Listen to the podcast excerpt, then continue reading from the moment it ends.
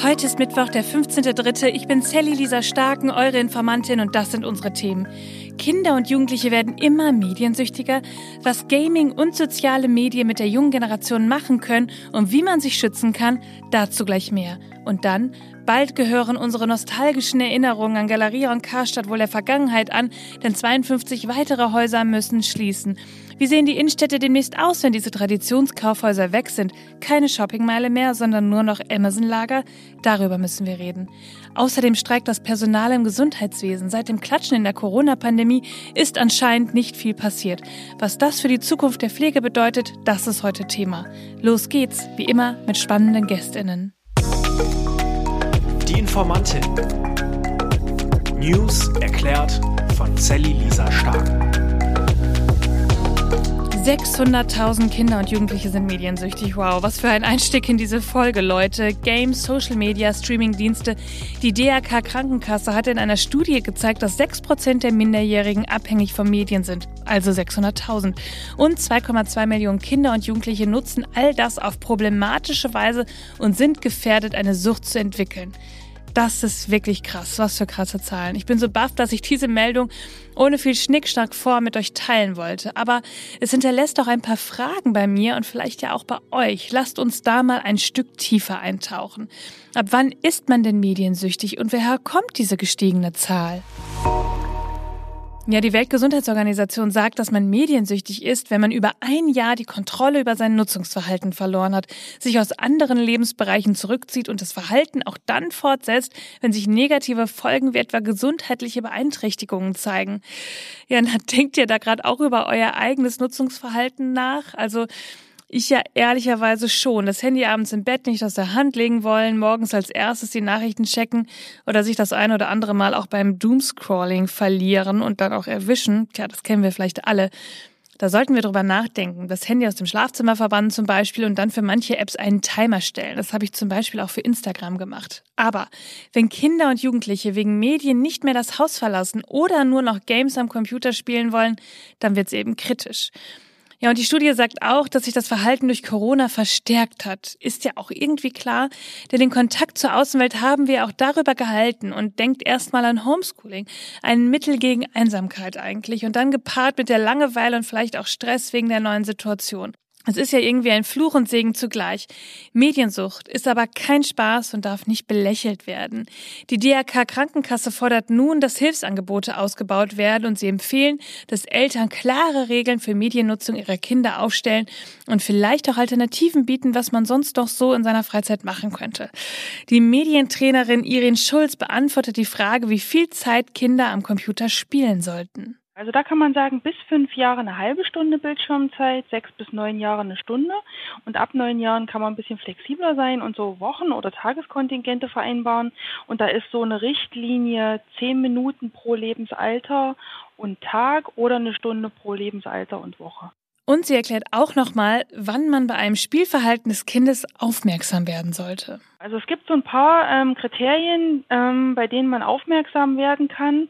Ähm, das ist zum einen natürlich eine ganz hohe Nutzungszeit. Also wenn man Kinder einfach sehr lange vor Bildschirmen und vor Spielen sitzen. Die Zeit ist es aber nicht alleine. Ähm, dazu müsste dann sozusagen auch mit in den Blick genommen werden, ob sowas wie Schulleistungen abfallen, ob kein Interesse mehr daran steht, soziale Kontakte zu pflegen, andere Aktivitäten zu haben und sozusagen den normalen Alltag eines Kindes. Ähm, wenn der vernachlässigt wird, dann ist auf jeden Fall Alarm, Alarmzeichen angesagt. Klar, meine Generation hat früher im Wald noch Buden gebaut, könnte man heute eigentlich auch noch, doch Medien sind eben auch ein Teil unseres Lebens geworden und damit kompetent umgehen zu können, das gehört auch dazu. Der Mittelweg macht's, würde ich sagen. Wie ist das bei euch? Habt ihr euch auch schon mal mit dem Thema Mediensucht auseinandergesetzt? Und falls ihr Kinder habt, ab wann würdet ihr die Medien da einschränken? Schreibt mir mal. Leute, was war das früher für ein Kauferlebnis bei Karstadt und Galeria Kaufhof, oder? Wir alle haben da doch irgendwie unsere ganz eigenen Kindheitserinnerungen dran. Unten die Süßigkeitenabteilung und die Schuhe, dann einmal rauf auf die Rolltreppe und ab zu den Klamotten, nochmal rauf und zur Unterwäsche und Sportabteilung und dann ganz nach oben in die Spielzeugabteilung und zu den Küchendingen. Nach zwei Stunden kam man dann wieder raus. Man hatte einfach alles eingekauft, was man brauchte. Und wenn es gut lief, hat man im Restaurant noch zum Mittag gegessen mit Omi, oder? Aber wer hat's heute wirklich noch gemacht? Ja, Montagabend kam diese Meldung, 52 von den noch verbliebenen 129 Galeria Karstadt Warenhäusern müssen schließen. Die Gruppe steckt ja schon seit Jahren tief in der Insolvenz und nun werden weitere tausende Beschäftigte ihren Job verlieren und wir gleich ein paar nostalgische Erinnerungen dazu. Der Bundeswirtschaftsminister Robert Habeck sagte dazu, Es ist jetzt bedauerlicherweise die Insolvenzabwicklung zu dieser Entscheidung gekommen, eine schwere Entscheidung für alle Mitarbeiter und Mitarbeiterinnen, die davon jetzt betroffen sind. Und es wird es die Aufgabe der Sozialpartner sein, da eine gute, klingt schon fast ein bisschen falsch, aber eine Lösung zu finden, die den betroffenen Menschen es möglich einfach macht, jetzt einen neuen Arbeitsplatz zu finden. Der Arbeitsminister Hubertus Heil sagt, es gebe die Möglichkeit, eine Transfergesellschaft einzurichten, um die Menschen bei einer beruflichen Neuorientierung zu unterstützen. Und Zitat, das ist eine verdammt bittere Nachricht, auch für viele Innenstädte. Manchmal müssten Beschäftigte unternehmerische Fehlentscheidungen aus der Vergangenheit ausbaden. Nur woran liegt es, dass dieses Kaufhausmodell gerade einfach nicht mehr gefragt ist? Die Antwort liegt irgendwie auf der Hand. Heute bestellen wir doch einfach viel mehr vom Sofa aus, als uns in die Innenstadt zu wagen, ein ganzes Kaufhaus nach unserem Wunsch zu durchsuchen und dann wieder nach Hause zu fahren. Fünf Minuten online gegen eine Stunde mindestens Aufwand, wenn man ins Kaufhaus geht.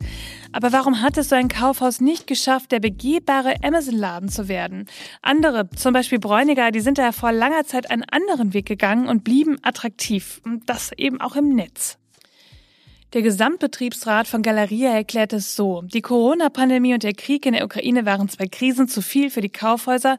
Aber was viel gravierender wäre, ist die fehlende Strategie, die Kaufhäuser so auszurichten, dass sie regional interessanter wären. Die Zukunft hängt davon ab, ob der Eigentümer endlich zu seinem Wort steht und ausreichende Investitionen in die Häuser vornimmt. Das war der Chef der Gewerkschaft Verdi, Frank Wernicke, im November 2022.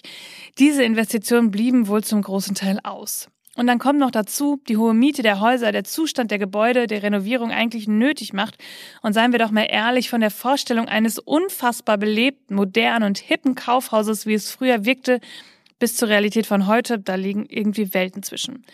Auf Twitter habe ich Folgendes bei Christopher Lauer gelesen und das führt uns auch wieder zu dem Gedanken des begehbaren Amazon-Ladens zurück. Bitter an den Karstadt-Kaufhofschließungen ist, dass da BWL, Business Mappe über Jahrzehnte die Digitalisierung nicht ernst genommen und verkackt haben. Amazon würde für ein Warenlager in zentraler Innenstadtlage töten. Was macht Karstadt Kaufhof? Statt Same Hour Delivery wird rumgeheult, dass niemand mehr ins Kaufhaus kommt. Ja, Klaus-Peter, weil ihr eure MitarbeiterInnen über die Jahre so zermürbt habt, dass man beim Betreten des Geschäfts von deren Depression förmlich angesprungen wird. Das ist eine krasse Aussage. Weiter im Text. Wenn man überall alles online bekommen kann, dann sind Geschwindigkeit und überdurchschnittlicher Service die einzige Sache, mit der man sich von der Konkurrenz abheben kann. Warum haben Kaufhäuser die Digitalisierung nicht erkannt? Weil Chefetagen falsch besetzt sind? Weil man sich dagegen wehren wollte und der Nostalgie festgehalten hat?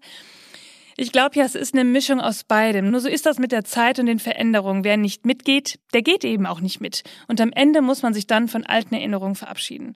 Nur aus reiner Wirtschaftssicht ist das natürlich schön blöd. Diese Riesenflächen mitten in der Innenstadt. Amazon hätte sich die Finger danach geleckt, dort ein Lager zu eröffnen. So wie wir es auch in dem Tweet gerade gehört haben. Die Süddeutsche schreibt dazu, ja, den Onlinehandel habe sie verschlafen, aber das ist nicht alles. Es fehlte an besonderen Momenten beim Shoppingerlebnis. Immer weniger hochwertiges Sortiment, wenig coole Veranstaltungen und Personal wurde auch immer mehr gespart. Also selbst ins Abseits manövriert. Ja, und beim Personal wurde nicht nur gespart, sondern auch Druck aus ausgeübt. Durch weniger Geld wurden Zugeständnisse aus den Leuten rausgepresst, also nach dem Motto, macht ihr nicht mit, dann droht der Stellenabbau. Und so haben einige MitarbeiterInnen auf Lohn verzichtet und dabei waren Immobilien am Ende doch immer mehr wert. Wie soll man da noch gern zur Arbeit gehen, vor allem ohne Angst und mit Spaß und dann Menschen ein gutes Gefühl geben nach dem Motto, der Kunde ist König, so wie früher eben. Das könnte ich dann wohl auch nicht mehr. So. Und was passiert jetzt mit den übrigen 77 Kaufhäusern, die noch bestehen bleiben? Nach den Plänen des Warenhauskonzerns sollen die in den kommenden drei Jahren allesamt umfassend modernisiert werden. In Zukunft will sich der Konzern bei seinem Angebot vor allem auf die Bereiche Bekleidung, Schönheitspflege und Wohnaccessoires konzentrieren. Ja, schnell mal das Kofferschloss reparieren lassen ist dann wohl nicht mehr. Schade. Allerdings muss vor dem Neustart noch die Gläubigerinnenversammlung am 27. März zustimmen. Wenn nicht, dann gehen alle Lichter aus. Wir sprechen wieder darüber. Also bei Galeria haben wir ja gerade gehört, dass ArbeitgeberInnen gerne mal so eine Forderung aufstellen, dass auf Lohn verzichtet werden solle, wenn es dem Unternehmen schlecht geht. Was denkt ihr, wo es das wohl noch geben könnte? Ja, richtig geraten, in der Pflege.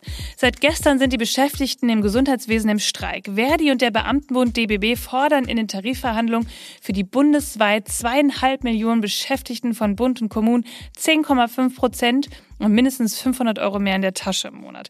Die ArbeitgeberInnen hatten in der zweiten Verhandlungsrunde Ende Februar ein Angebot vorgelegt und darin stand dann, ja, ihr bekommt 5 Prozent in zwei Schritten und eine Einmalzahlung in Höhe von insgesamt 2500 Euro. Das haben die Gewerkschaften zurückgewiesen. Und dann forderten die Arbeitgeber jetzt ein sogenanntes Sonderopfer von Beschäftigten in der Altenpflege. Bitte verzichtet doch auf euren Lohn, wenn es dem Betrieb wirtschaftlich schlecht geht. Pfleger Ricardo schrieb dazu auf Instagram, Seit Jahren erbringt das medizinische Personal sogenannte Sonderopfer. Sie halten das System am Laufen, verzichten auf ihre Pausen, werden aus dem Frei- oder Urlaub geholt und müssen viel zu oft unterbesetzt arbeiten, ganz zu schweigen von ihrem außerordentlichen Einsatz während der Pandemie. Die Zeit des Forderns ist vorbei. Zu lange haben Gesellschaft, Politik und Einrichtungen ihrer Bringschuld gegenüber der Pflege und anderer Berufsgruppen der Branche gelebt. Jetzt ist es an der Zeit für faire Bezahlung und angemessene Arbeitsbedingungen. Der Vorsitzende der Gewerkschaft Verdi, Frank Wernecke, sagte, das Ansinnen der Arbeitgeber, über einen Zusatztarifvertrag Gehaltskürzungen für die Beschäftigten im Gesundheitswesen zu ermöglichen, ist eine echte Provokation. Und auch das Bundesvorstandsmitglied von Verdi, Silvia Böhler, sagt, die Beschäftigten im Gesundheitswesen haben in der Corona-Pandemie alles gegeben. Sie waren extremen körperlichen und seelischen Belastungen ausgesetzt. Das Angebot der Arbeitgeberseite ist respektlos. Ehrlich gesagt, das finde ich auch. Haben denn wirklich alle wieder vergessen, wie sie am Anfang der Corona-Pandemie fürs Pflegepersonal geklatscht haben? Dazu habe ich Ralf Berning, der Intensivpfleger ist und sich in den sozialen Medien als Schwester Gabi für die Aufwertung der Pflegeberufe einsetzt, gefragt, warum gibt es nach der Corona-Pandemie immer noch so wenig Aufschrei für mehr Geld im Gesundheitswesen? Was müsste sich da ändern? Wir haben nicht zu wenig Geld im Gesundheitswesen. Wir haben eigentlich genug Geld im Gesundheitswesen. Das Problem ist, es wird bloß nicht richtig verteilt. Das beste Beispiel hierfür ist immer noch außerklinische Beatmung. Vor ungefähr 20 Jahren war das die absolute Ausnahme, dass Menschen außerhalb von einem Krankenhaus beatmet wurden. Das waren vielleicht 300 Menschen. Jetzt sind es fast über 20.000 und ähm, da sollte einem das schon zu denken geben. Ja, warum ist das Ganze so? Haben diese Menschen Lebensqualität? Ah, viele von den Menschen haben keine Lebensqualität. Das Ding ist einfach, man kann damit ganz viel Geld verdienen. Ich glaube, wir müssen einfach hin zu einem Gesundheitssystem und zu einer Medizin, zu einer Pflege, die sich wirklich aus äh, ethischen Gründen äh, auch die Fragestellung erlauben muss, ist das Ganze, was wir jetzt hier machen, sinnvoll oder nicht? Ja. Und äh, da lässt sich dann halt einfach auch viel Geld einsparen, wenn man das Ganze vernünftig macht. Ähnlich ist es ja wie bei den Pflegekräften selber. Ähm, wir haben keinen Pflegenotstand. Das sage ich jetzt ganz bewusst so. Wir haben nicht äh, zu wenig Pflegekräfte. Wir haben eigentlich genug Pflegekräfte. Wenn man das Ganze sich anguckt im europäischen Vergleich, haben wir die meisten Pflegekräfte auf 100.000 Einwohner. Das Problem ist aber, dass wir auch die meisten Krankenhausbetten haben auf 100.000 Einwohner. Und da braucht man mir nicht erzählen, das liegt nur am demografischen Wandel. Äh, nein, Italien, Griechenland, äh, Spanien, ja, die Menschen sind da ungefähr gleich alt wie hier.